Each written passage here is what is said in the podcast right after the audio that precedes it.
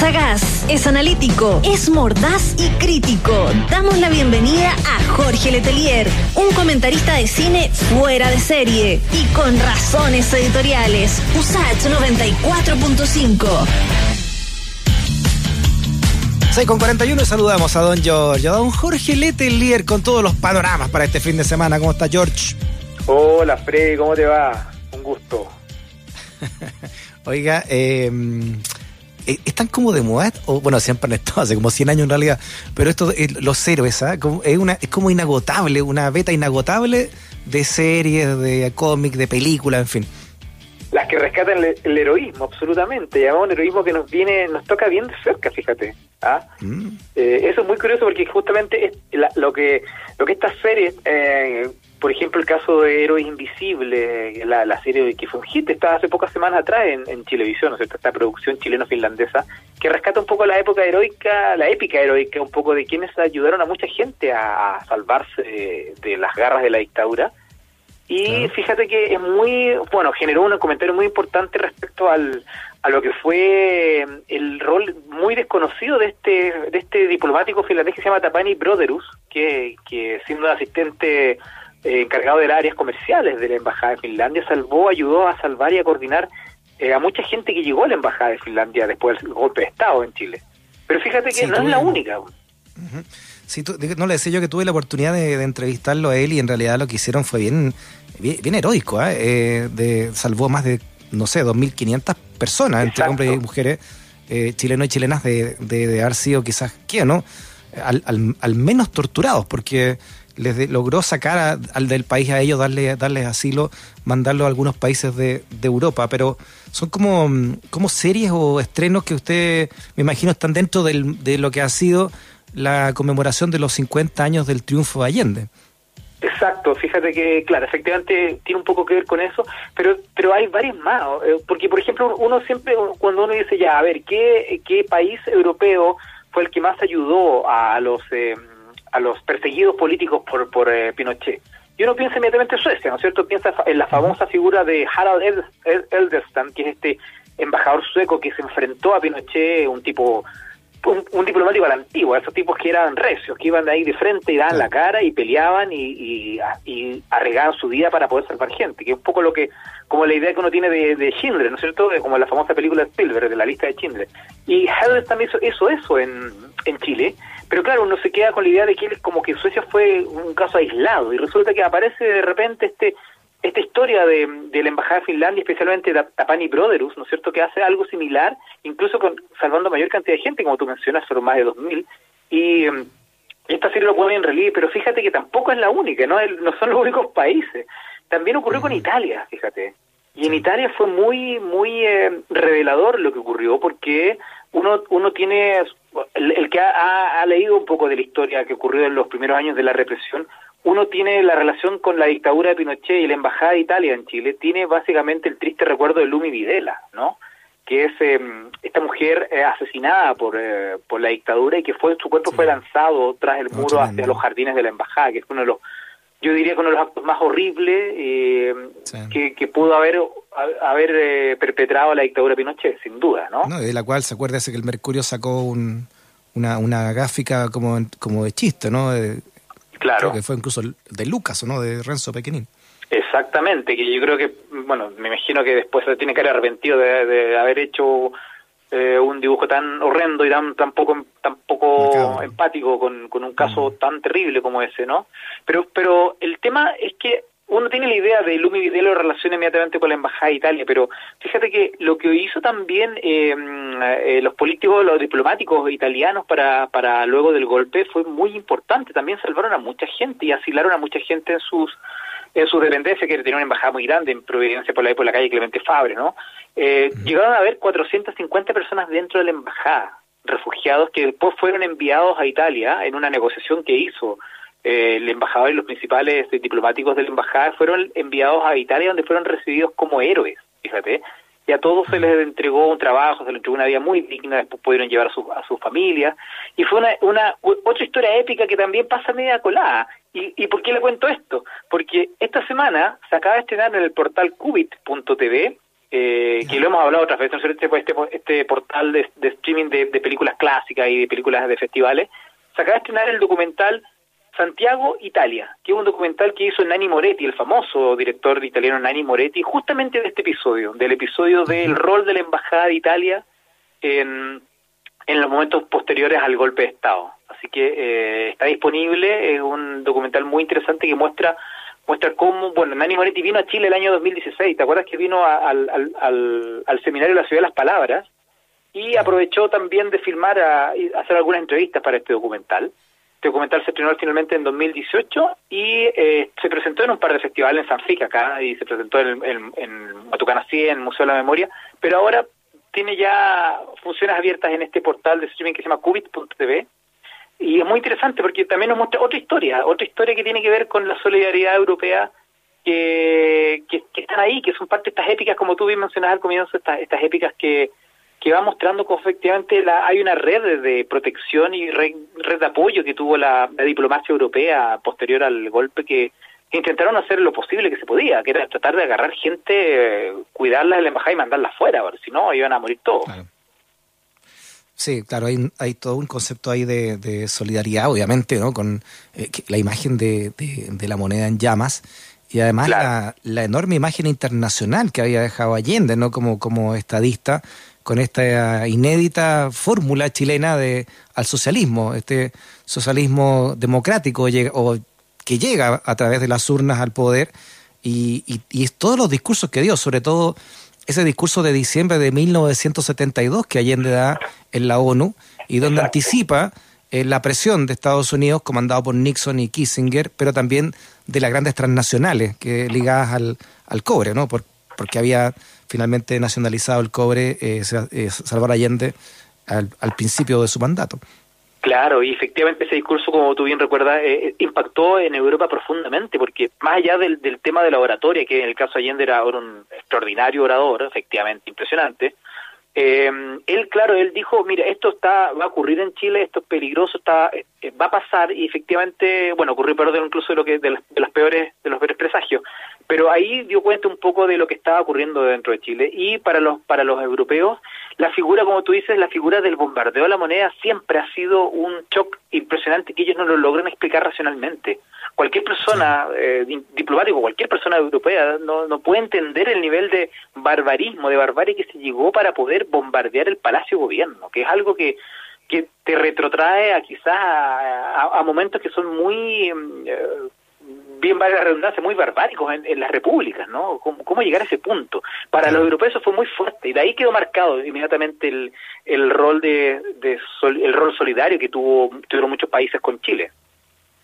Claro, lo que pasa es que la imagen de un palacio en llama eh, hizo retrotraer a Europa a, los, a las peores pesadillas de sus guerras mundiales, cuando, claro. cuando no sé, cuando Londres queda en el suelo después de los ataques nazis y luego la, cómo queda eh, Alemania también en el suelo cuando cuando cae cuando cae Hitler no cuando viene de vuelta también la, la vendetta la, vendetta de los rusos que habían también sido bombardeados por los nazis. Entonces esto esto de, del bombardeo de destruir también este un patrimonio y con toda la sangre y el fuego que eso significó por supuesto que iba a causar esto esta sensibilidad en Europa.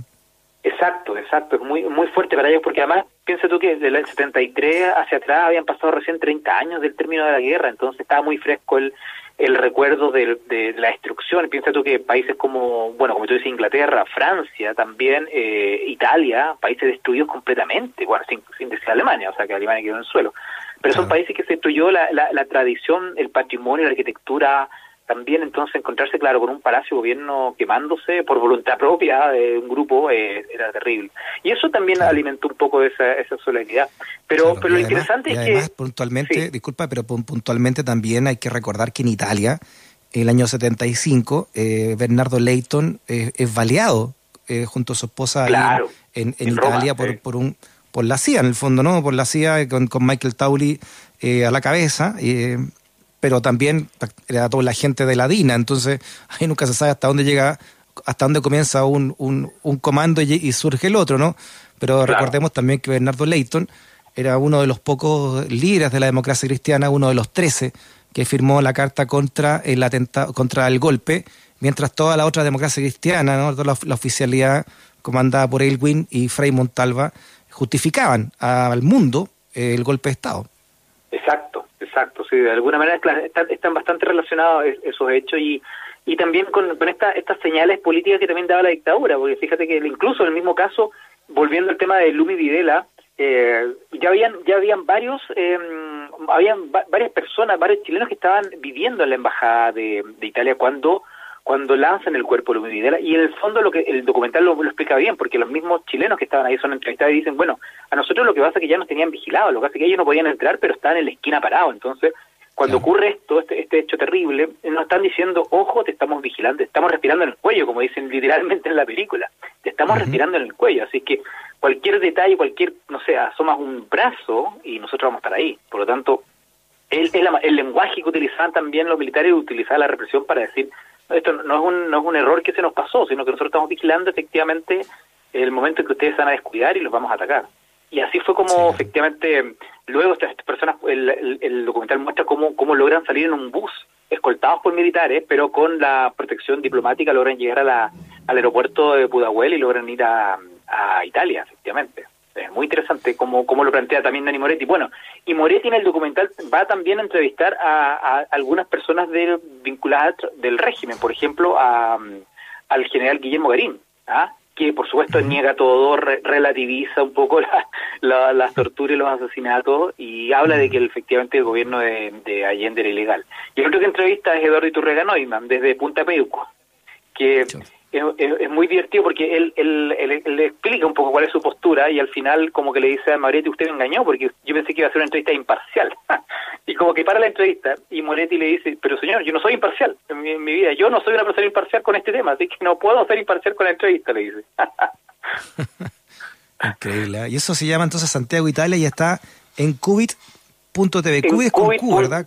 Con Q y con B larga, efectivamente. Y es interesante porque el, que puede verla, el que, el que vio Héroes Invisibles y quizás también el que pudo haber visto en su momento El Clavel Negro, ¿te acuerdas del Clavel Negro? Esa película que se filmó en Chile, una gran producción sueca que se hizo el año 2005, o menos se estrenó el 2006, que es la historia de Harald Edelstam, que es este embajador sueco, que aparece mucho en, en Héroes Invisibles, que este héroe, ¿no es cierto?, este político admirado en todo el mundo. Eh, también hubo hay una película de ficción que se filmó el 2005 y 2006 acá en Chile, y con algunos con varios actores importantes también ¿ah? em, y también está esa película que uno la puede encontrar de repente ahí si se pone busquilla la puede encontrar en, en, algunos algunos portales pero fíjate que tenemos tres eh, buenas películas o, buenas producciones audiovisuales que narran justamente esta esta estas aventuras épicas de, de la diplomacia europea salvando chilenos ¿ah? interesante cómo, mm. cómo ellos pueden eh, se puede establecer como un poco un vínculo entre entre estas producciones para hablar de ese momento ¿no? Y la vida de, de Harald eh, Edelstam también es digna de una película, ¿no? Él, recuerda que, que, antes había salvado también eh, gente en, Noruega, eh, la labor humanitaria antifascista en Noruega, y por eso se, se le da el nombre del clavel negro, ese, ese, ese apodo, ¿no? Eh, con, Contra los nazis. ¿ah?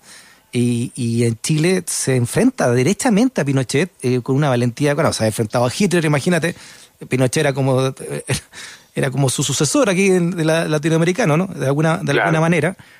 Y él, y, pero él dura poco, porque, se enfrentó tan, tan, tan firmemente que, que, fueron pocos los meses que pudo, que pudo estar acá en Chile antes de ser deportado, nombrado persona non grata, pero aún así logró salvar a más de mil personas. Se calcula que mil trescientas personas habrían sido acogidas en la embajada eh, para, para, para enviarlas luego a Suecia puntualmente. Claro, de hecho, mira, eh, Harrelson fue declarada persona non grata en diciembre de 1973, o sea, él tuvo un trabajo de un nivel de eficiencia extraordinario, o sea, en tres meses salvó una cantidad de chilenos impresionante hasta que fue mm. fue expulsado al país. Entonces, y además, piensa tú que él también protegió no solo a, no, solo a los chilenos en la embajada sueca, sino que además protegió a la embajada de Cuba que también lo muestra la serie Héroes Invisibles. Él, él, él puso bandera sueca en la embajada de Cuba justamente para protegerlo, porque los, los, los milicos chilenos estaban con los dientes largos tratando de meterse a la embajada y matar a todos los, a los cubanos que eran los, responsables de esto. Pues. Y que se sentían con la espalda ancha de, de Nixon, o sea, claro. comandaba todo esto por la CIA. Exacto, entonces además, claro, efectivamente él también hizo un trabajo heroico también para proteger el territorio de la embajada, la embajada cubana, o sea, la, claro, la embajada cubana, poniéndolo bajo protectorado sueco Eh, algo que los, cubanos también no se olvidan, ¿ah? efectivamente fue un trabajo extraordinario de, diplomacia que hizo Edelstam y que la, además la lo muestra muy bien. ¿ah? El personaje que hace Edelstam en, en, en, Héroes Invisibles es, es un actor bien conocido, pero tiene un coraje y una corporalidad potente el, el, actor eh, sueco que hace, así que efectivamente mm, esa historia también está puesta en, el, en, el, en los primeros capítulos de Héroes Invisibles. Muy interesante. ¿Y dónde se puede se puede ver, me decías tú, el clavel negro?